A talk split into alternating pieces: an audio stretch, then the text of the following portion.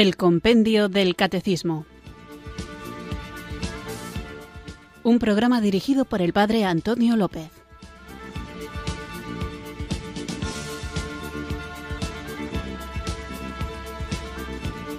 Muy buenas tardes, queridos oyentes de Radio María. Recibid un cariñoso saludo desde Irurzun, en Navarra, quienes sintonizáis una tarde más esta Radio de la Virgen, esta emisora que cambia vidas, Radio María, para escuchar el programa El Compendio del Catecismo, este espacio diario de lunes a viernes de 4 a 5 de la tarde, una hora antes, en las Islas Canarias, en el que vamos caminando pasito a pasito pero sin pausa y deteniéndonos cuando lo consideramos necesario en los distintos puntos del compendio del catecismo para conocer nuestra doctrina, para alimentarnos de ella y para aprender a defenderla cuando se dé el caso, cosa que ocurre bastante a menudo. A poco que nos atrevamos a sacar el tema de Dios o de la Iglesia, enseguida veremos cómo despierta mucho más interés del que pueda parecer. Porque a veces desde una perspectiva un poco pesimista hay quien piensa que a la gente ya no le importan las cosas de Dios. Y nada es más cierto que el hecho de que el deseo de Dios late en el corazón de todos los hombres, también de aquellos que se proclaman ateos, y por eso es muy corriente que cuando un católico está en un ambiente un poco distendido y sale a luz algún aspecto de la vivencia de su fe, enseguida le invadan a preguntas. Algunas veces esas preguntas estarán motivadas por el sincero deseo de conocer, otras veces quizá esa pregunta vaya cargada de mala intención, o quizá haya una broma, o también algún prejuicio, pero para todo eso tenemos que estar preparados, no enfadarnos, no ponernos nerviosos ni a la defensiva, sino con una actitud humilde, abiertos a la escucha,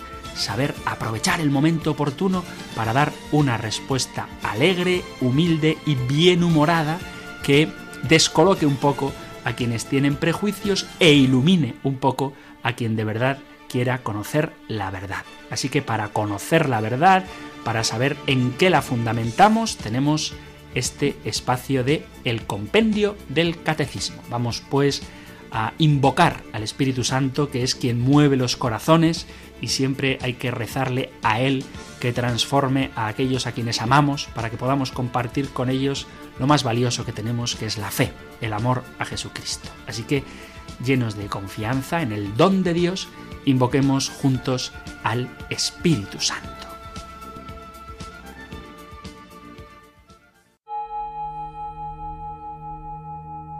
Ven Espíritu,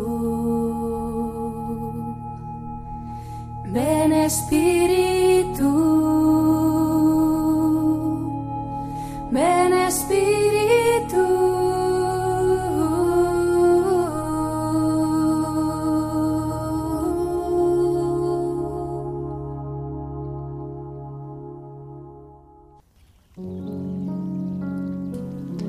Aquí estoy, Señor, delante de ti, con mi presente y mi pasado a cuestas, con lo que he sido y con lo que soy ahora, con todas mis capacidades y todas mis limitaciones, con todas mis fortalezas y todas mis debilidades.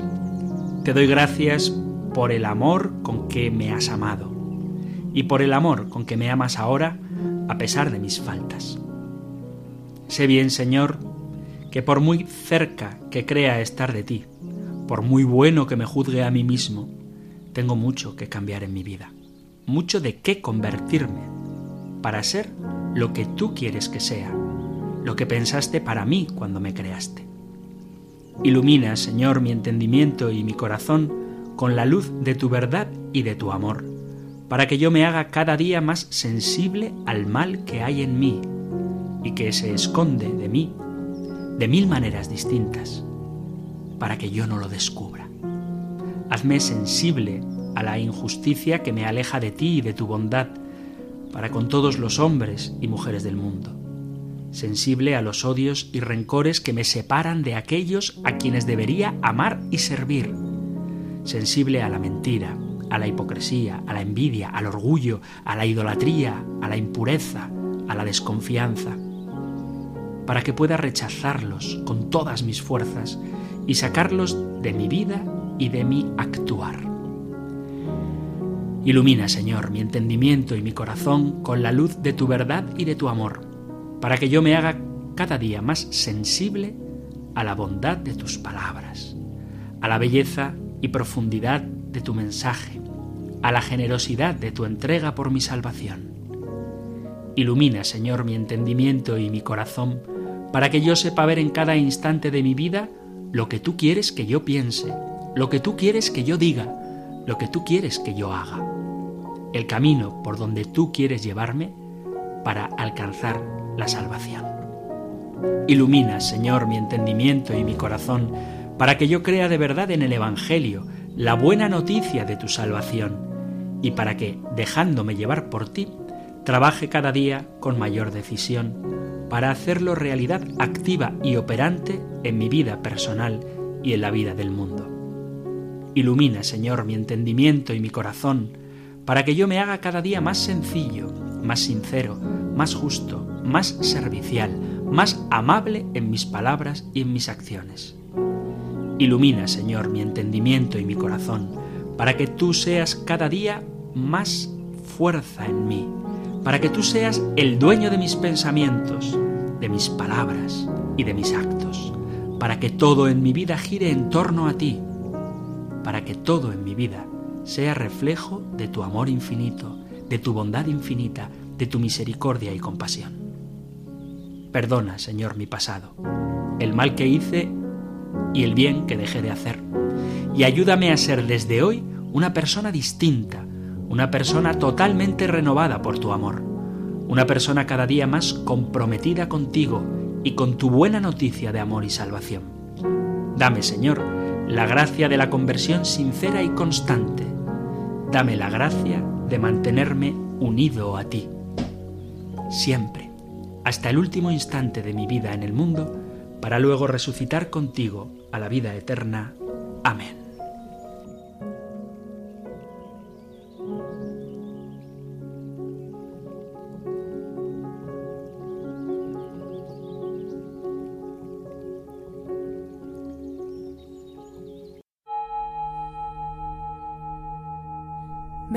Espíritu, ven Espíritu,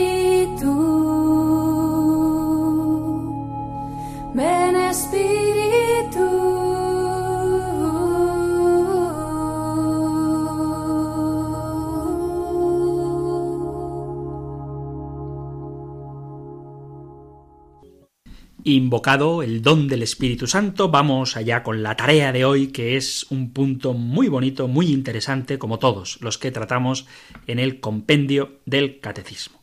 Os recuerdo que hemos dedicado dos programas al punto número 53, ¿para qué ha sido creado el mundo? Y la respuesta básica es que el mundo ha sido creado para gloria de Dios. Así que dedicábamos el programa anterior a indagar un poquito más en qué es la gloria de Dios y reflexionábamos sobre la frase de San Ireneo de León que trae el propio compendio del Catecismo que dice porque la gloria de Dios es que el hombre viva y la vida del hombre es la visión de Dios.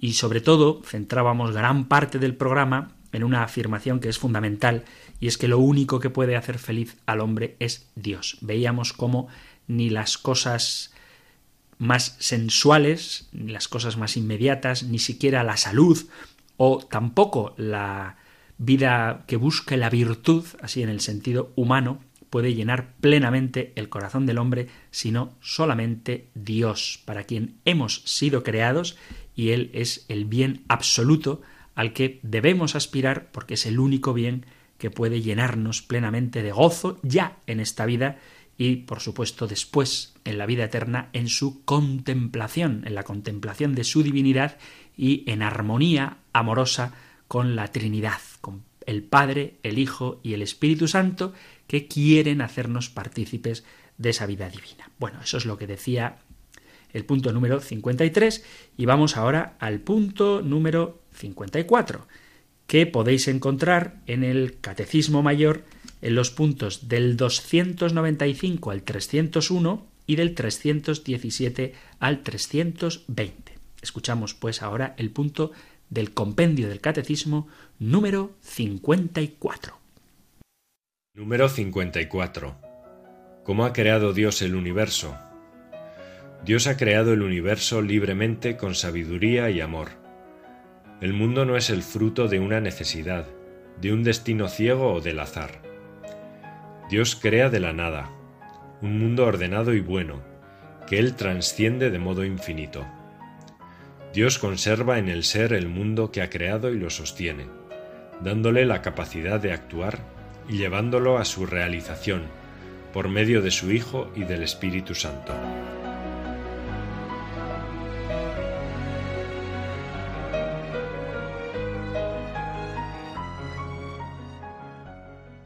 Ya hemos visto anteriormente en otros programas cómo Dios ha creado el mundo de una manera absolutamente libre y con sabiduría y amor, dice el compendio del catecismo. En ocasiones, cuando se habla de cómo ha creado Dios el mundo, se suelen mezclar ideas tanto de la ciencia como de la teología. Pero hay una palabra que del ámbito de la ciencia pretende que el origen del mundo tiene como finalidad que exista la vida y una vida inteligente y una vida en relación. Y esto es lo que se denomina el principio antrópico. ¿Qué significa antrópico? Pues tiene que ver, la palabra antrópico viene de antropos, que es hombre, aner andros en griego, y está relacionado con los seres humanos o con su existencia. Y la palabra principio tiene que ver no con el origen en este caso, sino principio como ley. Entonces, el principio antrópico, perdonad que me ponga un poco denso, pero a veces toca, el principio antrópico es la ley de la existencia humana. Es sabido que nuestra existencia en este universo depende de un montón de condicionantes y constantes que hay en el universo cuyos valores numéricos, cuyos números que nos harían explotar la cabeza, tienen que ser exactamente los que son. O sea que hay un rango muy estrecho según el cual si modificáramos estos números, la vida, tal y como la conocemos, no sería posible. De hecho, si una única variable de las que rigen las leyes del cosmos, del universo, del mundo, se modificara un poquitico, ya no existiríamos. La extrema improbabilidad de que muchas variables se ajusten de manera prometedora a nuestro favor, a favor de que existamos nosotros, simplemente como casualidad, como azar, ha llevado a algunos científicos y filósofos a proponer, repito, desde el ámbito de la ciencia y la filosofía, no desde la teología, que Dios es el que ha diseñado el universo para satisfacer nuestras necesidades específicas. Y este es el principio antrópico, que el universo parece haber sido ajustado, afinado, para que todo suene a favor de la existencia del hombre. Me voy a poner un poco denso, pero creo que es importante que nos demos cuenta de cómo, con qué amor, con qué sabiduría y con qué libertad ha creado Dios el universo. Si uno piensa, por ejemplo, en los protones, los protones son partículas subatómicas cargadas positivamente que junto con los neutrones forman el núcleo de un átomo alrededor del cual orbitan los electrones que son partículas cargadas negativamente. Pues ya sea mediante la providencia o la suerte fortuita, si uno no quiere aceptar la existencia de Dios, atención, ¿eh? los protones resultan ser 1836 veces más grandes que los electrones. Si fueran un poco más grandes o un poco más pequeños, ya no existiríamos, porque los átomos no podrían formar las moléculas que nosotros necesitamos. Entonces, ¿cómo los protones terminan siendo 1836 veces más grandes que los electrones? ¿Por qué no son 100 veces mayores o 100.000 veces mayores? ¿Por qué no son más pequeños? de todas las variables posibles, es legítimo preguntarse cómo es que los protones terminan siendo justo del tamaño correcto. ¿Es una cuestión de suerte o es alguien que lo ha diseñado? ¿O cómo es que los protones llevan una carga eléctrica positiva igual a la de los electrones cargados negativamente? Si los protones no se nivelaran con los electrones o viceversa, no existiríamos. No son comparables en tamaño, unos son más grandes que los otros, los protones son 1836 veces más grandes que los electrones, pero a pesar de eso, su carga es nivelada. Están equilibrados. ¿Acaso la naturaleza tropezó y ¡pum! dio resultado mágicamente a esta proporción exacta? ¿O es Dios el que por amor a nosotros lo ha ordenado así? Voy a dar algunos datos que resultan curiosos para que nos demos cuenta de cómo este principio antrópico, que el universo parece haber sido ajustado para que nosotros existamos, afecta directamente a todos los seres humanos. Por ejemplo, la propiedad del agua. Toda vida conocida depende del agua. Algo tan básico y tan elemental como el hecho de que el agua en estado sólido, es decir, el hielo, flote sobre el agua en estado líquido, es fundamental para que el planeta no sufra un congelamiento. La solvencia, la cohesividad, la adhesividad y otras propiedades térmicas del agua hacen que la vida en la Tierra sea posible y si se descubriera que hay otro lugar con agua, faltarían aún otros criterios para que pueda existir la vida. El lugar en el que está situado nuestro planeta y el sistema solar dentro de la galaxia favorecen la existencia de la vida.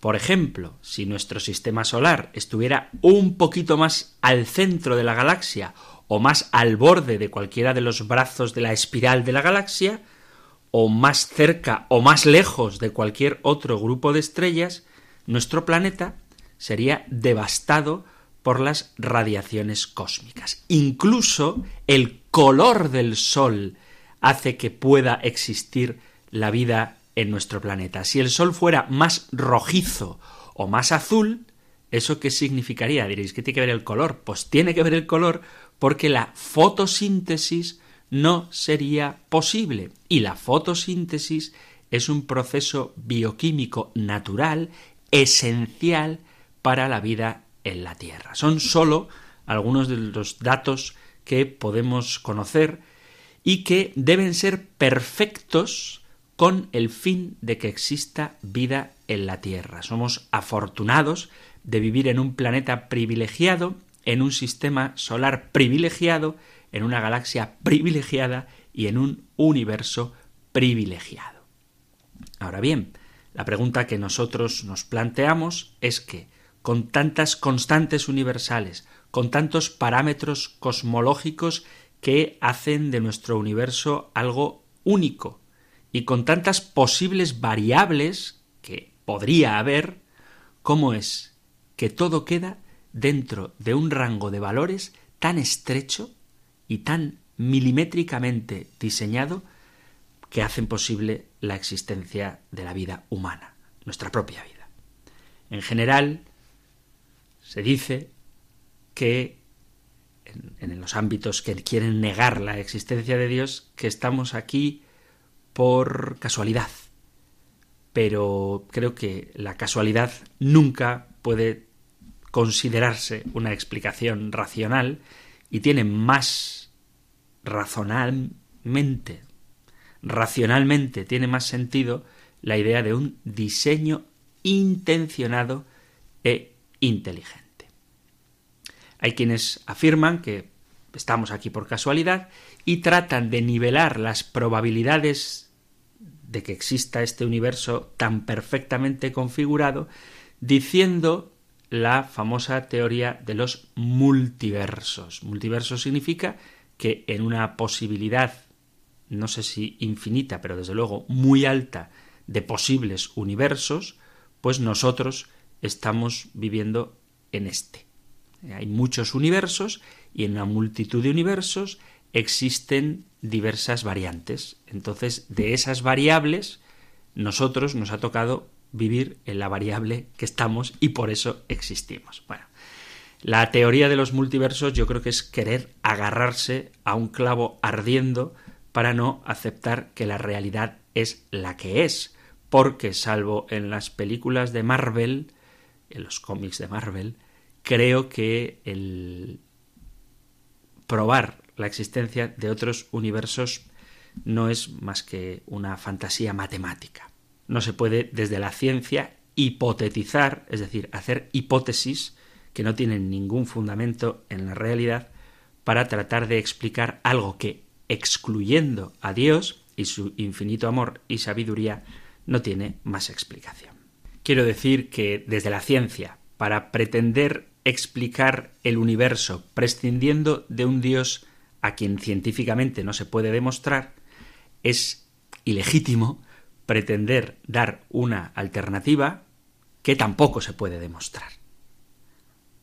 Y desde luego tiene más lógica, más sentido, sentido en el, en el sentido, valga la redundancia, de una finalidad, encontrar una finalidad, un para qué a la existencia del mundo, buscando la explicación en una voluntad inteligente y libre que es la de Dios, eso es más racional que inventarnos una multitud inmensa de posibles universos dentro de los cuales el nuestro solo sería una de las múltiples variantes, pero en cualquier caso deshaciendo, destruyendo o no aceptando que tengamos una razón de ser, un para qué del ser humano, cuando el origen de la vida aún no tiene una explicación y desde luego el origen de la conciencia, de la espiritualidad, de la moral, del ansia de eternidad, de la búsqueda de una felicidad plena que sólo se puede encontrar en Dios,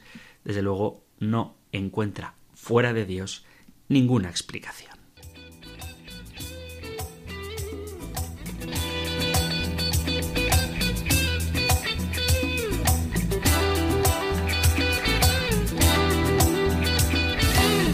Y maravillosas son tus obras, Señor Dios Todopoderoso.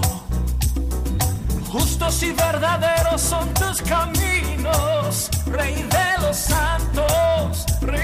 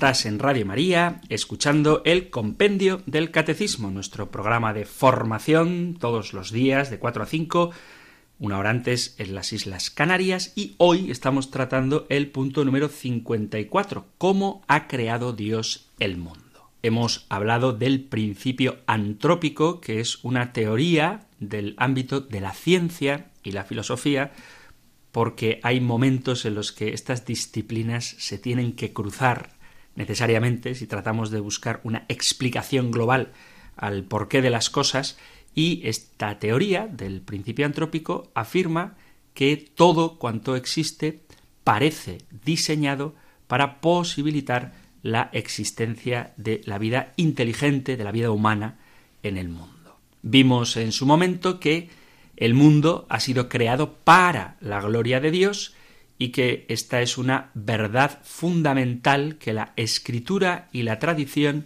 no cesan de celebrar y de enseñar. El mundo ha sido creado para gloria de Dios. Ojo, no para aumentar la gloria de Dios, sino para manifestar esa gloria de Dios y comunicarla, porque Dios ha creado libremente todo cuanto existe. Cuando decimos libremente, queremos decir que no hay otra razón para hacer las cosas que su amor y su bondad. Solo por amor, solo por bondad, solo por comunicar ese amor y esa bondad, sin ninguna necesidad, sin ninguna coacción, sin ningún tipo de presión externa, sin ningún otro fin que manifestar su gloria, su bondad, su amor, su sabiduría, su providencia, para eso ha creado Dios todo cuanto existe. En su bondad y por su fuerza todopoderosa, no para aumentar su felicidad ni para ser más perfecto, porque ya es plenamente feliz y plenamente perfecto, sino para manifestar esa felicidad y esa perfección, da el ser a las criaturas. El solo verdadero Dios, el único Dios, Padre, Hijo y Espíritu Santo, en un acto de absoluta libertad, inició el tiempo y creó de la nada a todas las cosas. Ya veremos un poco más adelante, pero a todas las cosas, las corporales y las espirituales. Creador, decimos en el credo, de lo visible y lo invisible. La gloria de Dios y la perfección de las criaturas están estrechamente relacionadas. Dios crea para manifestar su perfección, pero repito, no para acrecentarla, porque ya es plenamente perfecto. Por lo tanto, Él quiere la perfección y la bondad de todas las criaturas.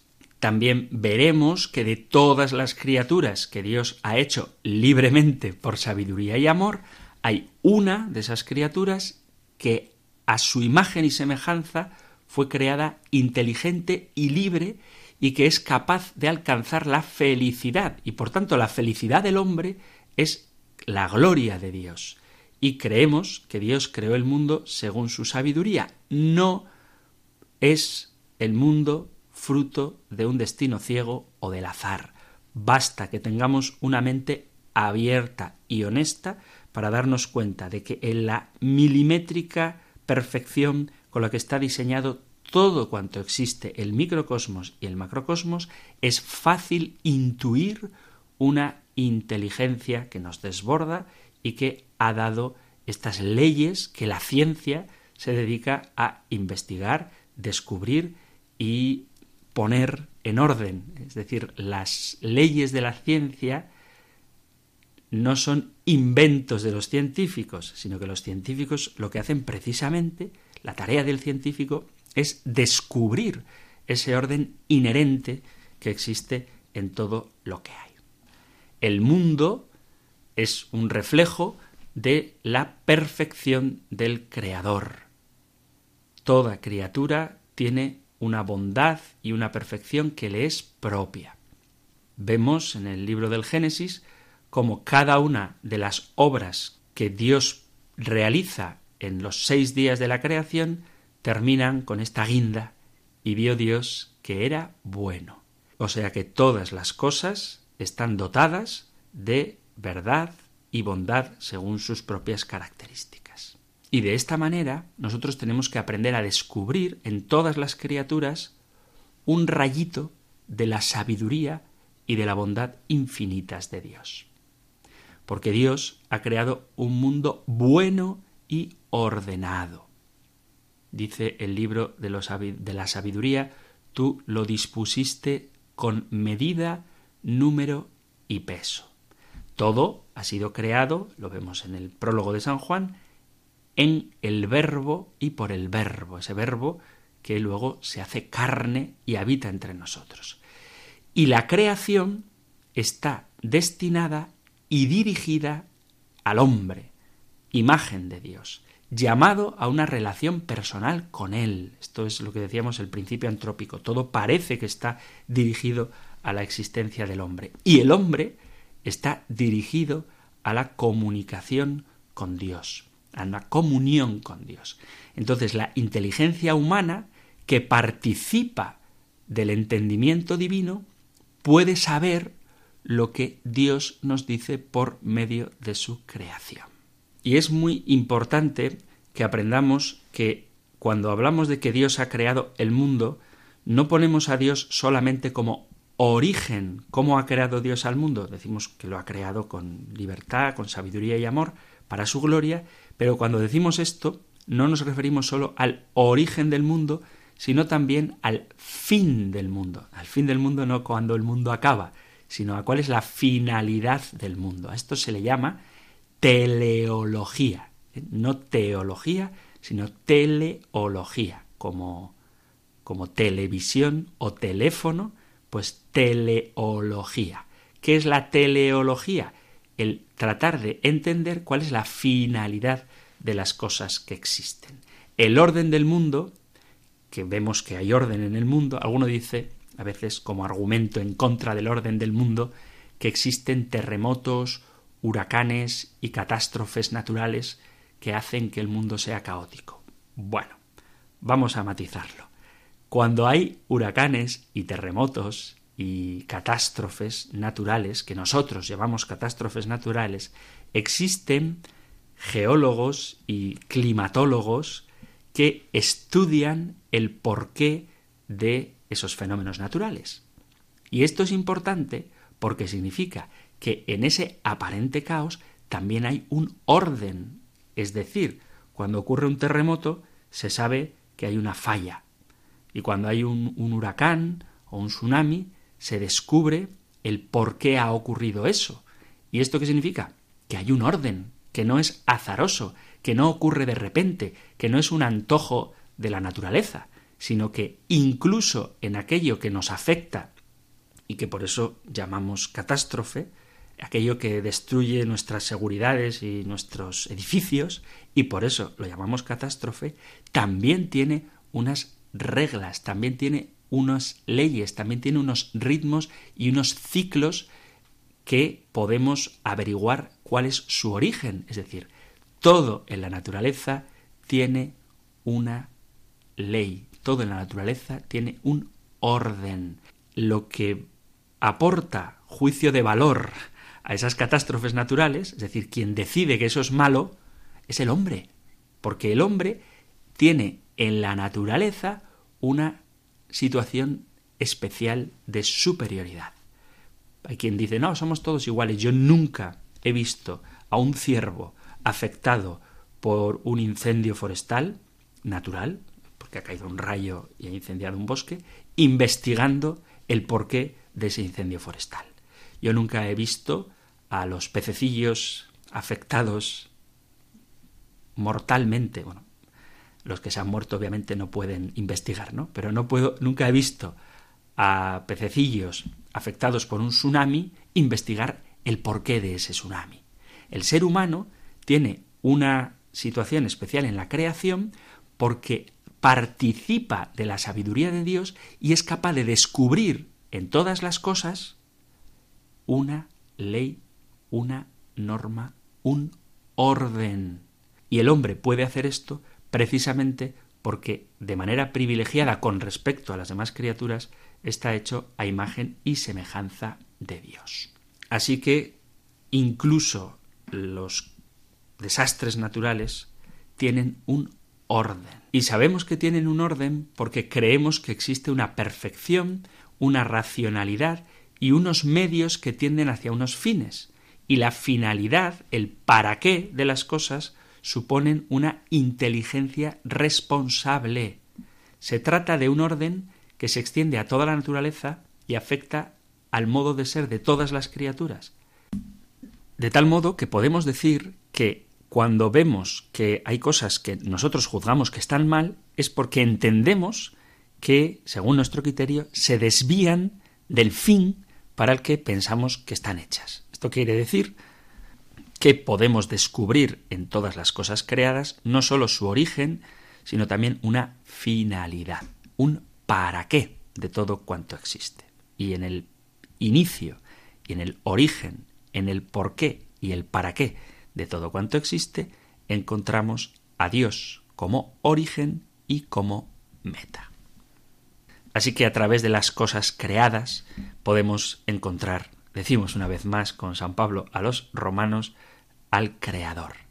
Pregunta, dice San Agustín, pregunta a la hermosura de la tierra, pregunta a la hermosura del mar, pregunta a la hermosura del aire dilatado y difuso, pregunta a la hermosura del cielo, pregunta al ritmo ordenado de los astros, pregunta al sol que ilumina el día con fulgor, Pregunta a la luna que mitiga con su resplandor la oscuridad de la noche que sigue al día.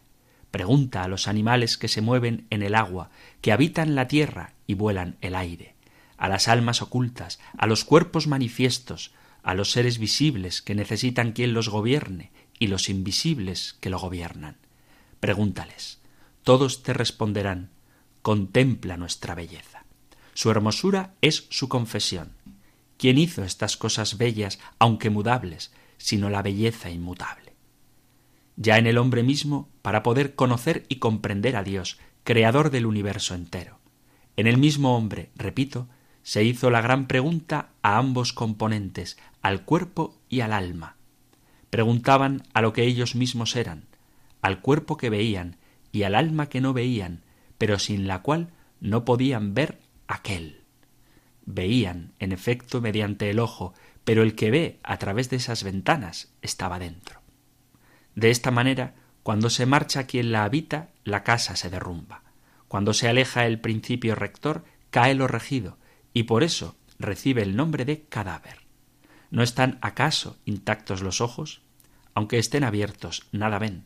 Los oídos siguen ahí, pero se ausentó el que oía. La lengua permanece, pero se alejó el músico que la movía. Preguntaron, pues, a estas dos cosas, al cuerpo que ve y al alma que no se ve, y descubrieron que es mejor lo que no se ve que lo que se ve, que es superior el alma que queda oculta e inferior la carne visible.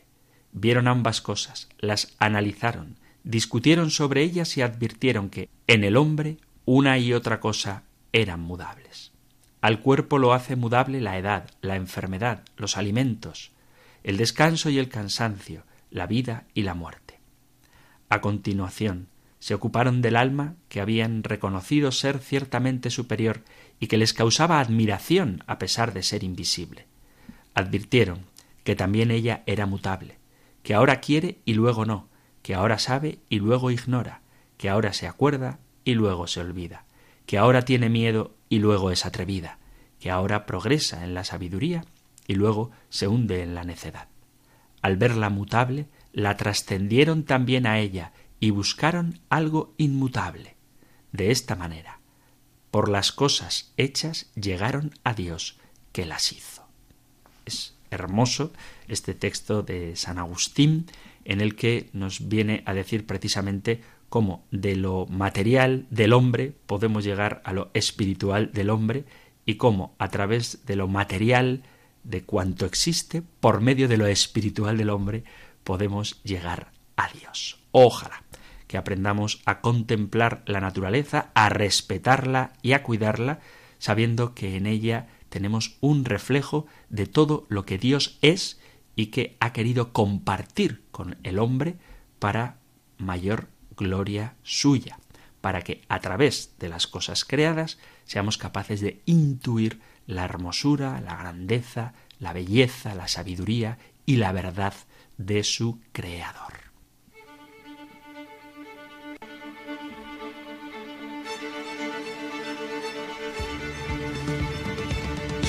Queridos amigos, queridos oyentes de este espacio del Compendio del Catecismo, vamos ya a abrir nuestras líneas de comunicación para que podáis compartir a través de las ondas de Radio María todo aquello que queráis. Sabéis, es bueno que sepáis que a Radio María le encanta sentirse cerca de sus oyentes, escuchar sus inquietudes, sus preocupaciones, sus testimonios y por eso en muchos de sus programas, también en este del Compendio del Catecismo, da la oportunidad para que de manera directa podáis participar también vosotros. Así que vamos a disponer ya el teléfono 91 005 94 19 91 005 94 19 para que podáis dialogar conmigo, con el padre Antonio López, por favor, eso sí, de manera clara y concisa, lo que queráis, vuestras discrepancias, que puede haberlas, vuestras correcciones, que alguna vez han sido necesarias, también vuestros testimonios y por supuesto vuestras preguntas. 91 005 94 19. Si preferís, podéis dejar un mensaje de audio o un mensaje escrito al número de teléfono móvil 668 594 383 668 594 383 para mensajes de WhatsApp que, vuelvo a repetir, pueden ser escritos o también audios de voz. 668-594-383 solo para WhatsApp.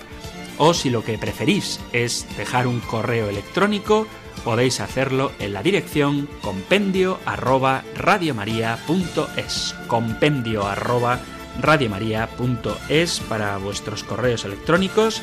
668 594 383 para vuestros mensajes de WhatsApp y 91 005 9419 para entrar en directo. 91 005 9419.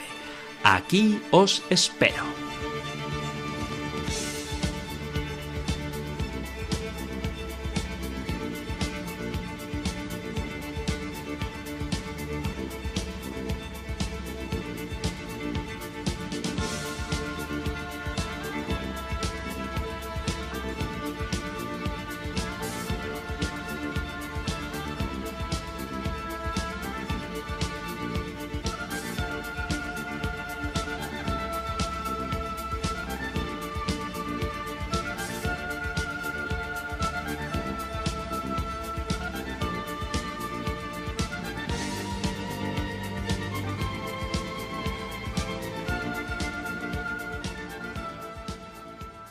Estamos aquí en el compendio del catecismo con nuestro teléfono 910059419 abierto para recibir vuestras llamadas y ya ha llamado desde Madrid Miguel. Miguel, muy buenas tardes. Hola, buenas tardes. Muy buenas eh, tardes. teniendo en cuenta ahora la gran eh, preocupación que hay por la pandemia esta, que es una catástrofe, ¿no? Que es la, la pandemia esta del, del coronavirus. Eh, Bueno, a ver qué opiniones hay sobre si realmente salió de esa especie de, laboratorio en China, ¿no? Y que estaban anima o animales que estaban ahí como enclaustrados ahí y que se, y que se defendían. Esto echando ese, el- el- el- esa, esa especie de infección, ¿no? Entonces yo digo, hay gente que dice, pero ¿por qué Dios permite? Bueno, vamos a ver.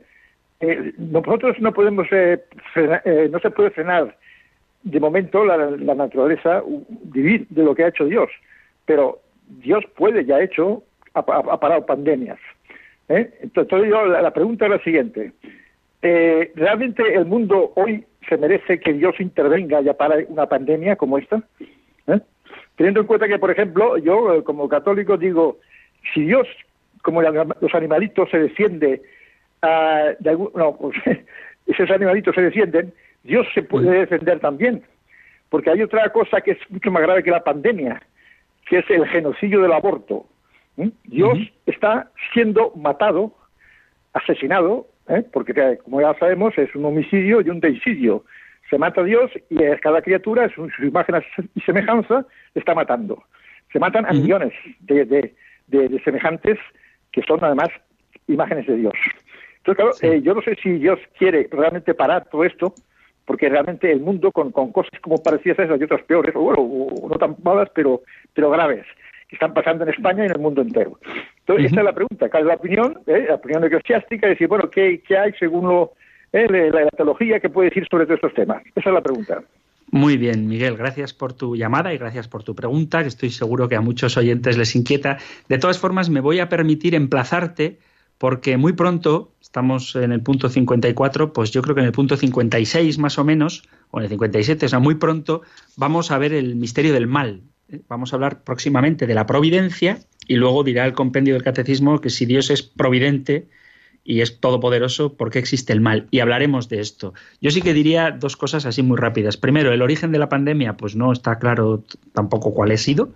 Si ha sido un laboratorio, si ha sido un animal, si ha sido uno que se comió un murciélago o una especie de armadillo. No se sabe el origen de la pandemia, pero en cualquier caso, la intervención de Dios en la naturaleza, por enlazarlo con el programa de hoy, está ordenada. Ordenada en el sentido de que tiene una explicación científica y tiene un porqué y luego ojalá que aprendamos el para qué, puesto que el problema de la enfermedad y de la muerte no es tanto la enfermedad en sí y la muerte en sí, que son inevitables, sino el carecer de un sentido para esa enfermedad y esa muerte.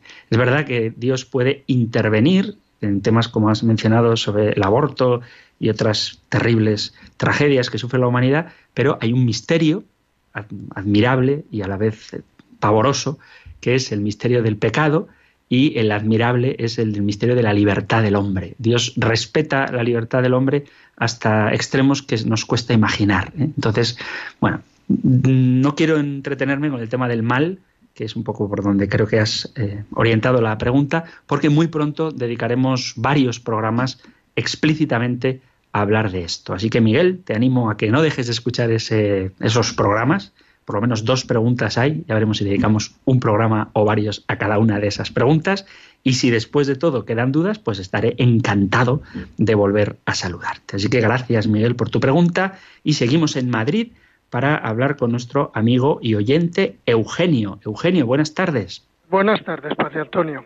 A ver, yo oigo en la emisora muy a menudo decir que la naturaleza se refleja, en la belleza de la naturaleza se refleja la magnificencia de Dios y su amor y todo esto. Y cuando se habla de la belleza de la naturaleza, pues se piensa en las flores y en los pajaritos y en cosas así. Pero oiga, es que en la naturaleza hay piojos, chinches, pulgas, garrapatas, sanguijuelas, montones de gusanos parásitos que han estado atormentando a la humanidad desde siempre, durante milenios, y seguirán haciéndolo, sin contar con los microbios productores de la tuberculosis, la peste, la difteria, la viruela, el coronavirus actual. Yo ahí no veo la belleza de Dios por ninguna parte. ¿Tiene usted alguna explicación? Sí, sí, sí, sí, sí, claro. Bueno, claro, no es que tenga todas las explicaciones, ¿no? Pero a tu pregunta tengo una respuesta más que una explicación. Y es que la bondad o maldad de las criaturas, de las que producen enfermedades y demás, estriba no en la criatura como tal, sino en el hombre. Y esto es muy importante. Es decir, cuando nosotros valoramos la belleza de la creación, lo hacemos en virtud de lo que al hombre le afecta o no le afecta. Pero si uno piensa, por ejemplo, por poner no un insecto, sino un rayo, un, rayo de estos del cielo producido por, los, por una tormenta, la belleza que tiene es objetiva, o sea, es una belleza objetiva y está ordenada. Y hay una inteligencia y una sabiduría maravillosas en ese rayo. Lo que pasa es que si ese rayo cae encima de tu casa, pues esa belleza la ves alterada, pero no porque la belleza desaparezca, sino porque a ti como individuo, como ser humano, como persona, te afecta. Entonces, cuando nosotros decimos que en la belleza de la creación podemos intuir la belleza del creador, tenemos que darnos cuenta de que para una persona estudiosa de insectos, el, insecto es bello, es hermoso, está ordenado, es, es, una máquina perfecta. Y cuando decimos esto, de que en la belleza de las criaturas se puede intuir la belleza del creador, nos estamos refiriendo a lo bien diseñado que está todo. Otra cosa es la valoración moral que nosotros le hagamos. Pero esto es dar un salto, muy importante por cierto, en que el hombre es el centro de la creación y todo lo que daña la vida del hombre, nosotros lo catalogamos como malo. Pero ojo, no es malo. Um, quiero decir, si le quitamos el, tema moral, no es malo. Científicamente, eh, mm, programáticamente, o sea, como diseño, es perfecto. Otra cosa es que a nosotros nos afecte. De todas maneras, vuelvo a insistir, Eugenio, en que dentro de muy pocos programas hablaremos del misterio del mal y volveremos a tocar este tema. Pero las cosas creadas son hermosas y perfectas.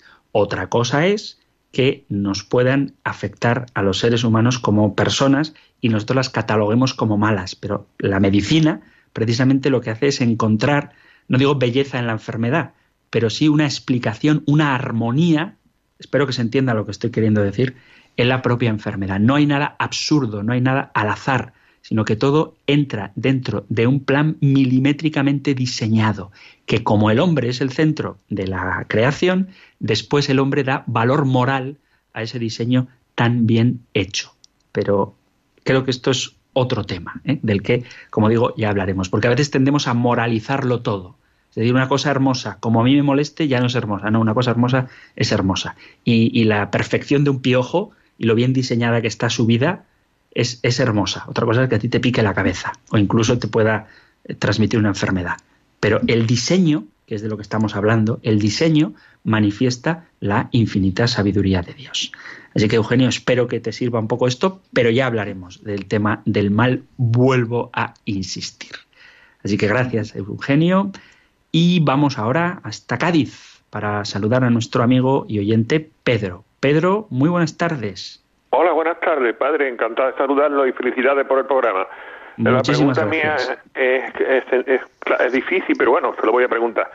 ¿En la, Sagrada ¿En la Sagrada Escritura existe sobre un universo algo que diga que somos en la Tierra solamente existe gente, gente con vida o, hay algún texto que diga lo contrario? En fin, es que tengo cierta Perdón, pero no, entiendo, no, entiendo la pregunta. Si, en la Tierra existe gente con vida o que solo en la Tierra existe en el universo, No, me refiero al, concepto del universo. Que, ¿Cómo ha creado Dios el universo? en el universo, ¿en la Sagrada Escritura existe algún texto que diga que la Tierra es la únicamente el único planeta habitado o lo contrario? Es que no lo sé, tengo ciertas dudas. No, no, en, en la Sagrada Escritura, a pesar de que haya habido autores. En mis tiempos jóvenes había un JJ Benítez que escribió El caballo de Troya, en el que venía a decir algo así como que Jesús era una especie de extraterrestre y demás.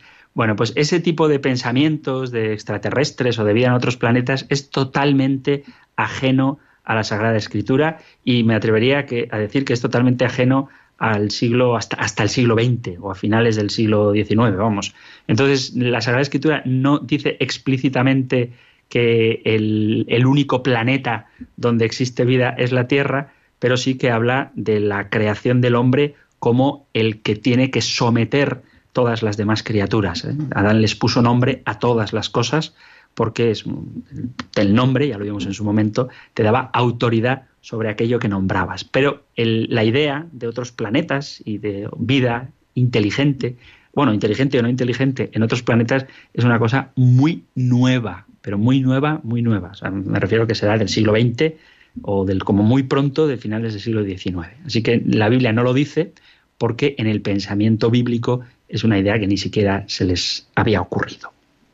Espero que esto te, te aclare algo y llegamos ya al final de nuestro programa, queridos amigos. Terminamos con la bendición que nos da el profeta Moisés. Que, quede claro que el pensamiento bíblico es un pensamiento religioso y que la Sagrada Escritura, aunque nos habla de cosmología, y el libro de la sabiduría, por ejemplo, habla de que como todo ha sido creado con medida y peso, no pretende dar explicaciones científicas, sino que lo que deja claro es lo que dice el catecismo, que Dios ha creado todo libremente, con sabiduría y amor. Pero ya cuestiones técnicas no las dice la palabra de Dios. Yo las he mencionado porque es más razonable creer en una inteligencia libre y todopoderosa, la de Dios, para explicar el origen del universo que atribuírselo al azar o a esa fantasía de los multiversos. Pero que conste que la palabra de Dios, la Sagrada Escritura, no dice nada de eso y quien nos diga que en la Biblia aparecen carros de fuego que son naves espaciales, eso es un anacronismo de lo más burdo, es un anacronismo grotesco, porque la palabra de Dios, insisto, no se planteaba estas cuestiones. Os doy la bendición, pues, el Señor te bendiga y te proteja, el Señor ilumine su rostro sobre ti y te conceda su favor, el Señor te muestre su rostro y te conceda la paz. Muchísimas gracias por escuchar el compendio, gracias por estar ahí y si queréis volveremos a encontrarnos en el próximo programa. Un fuerte abrazo.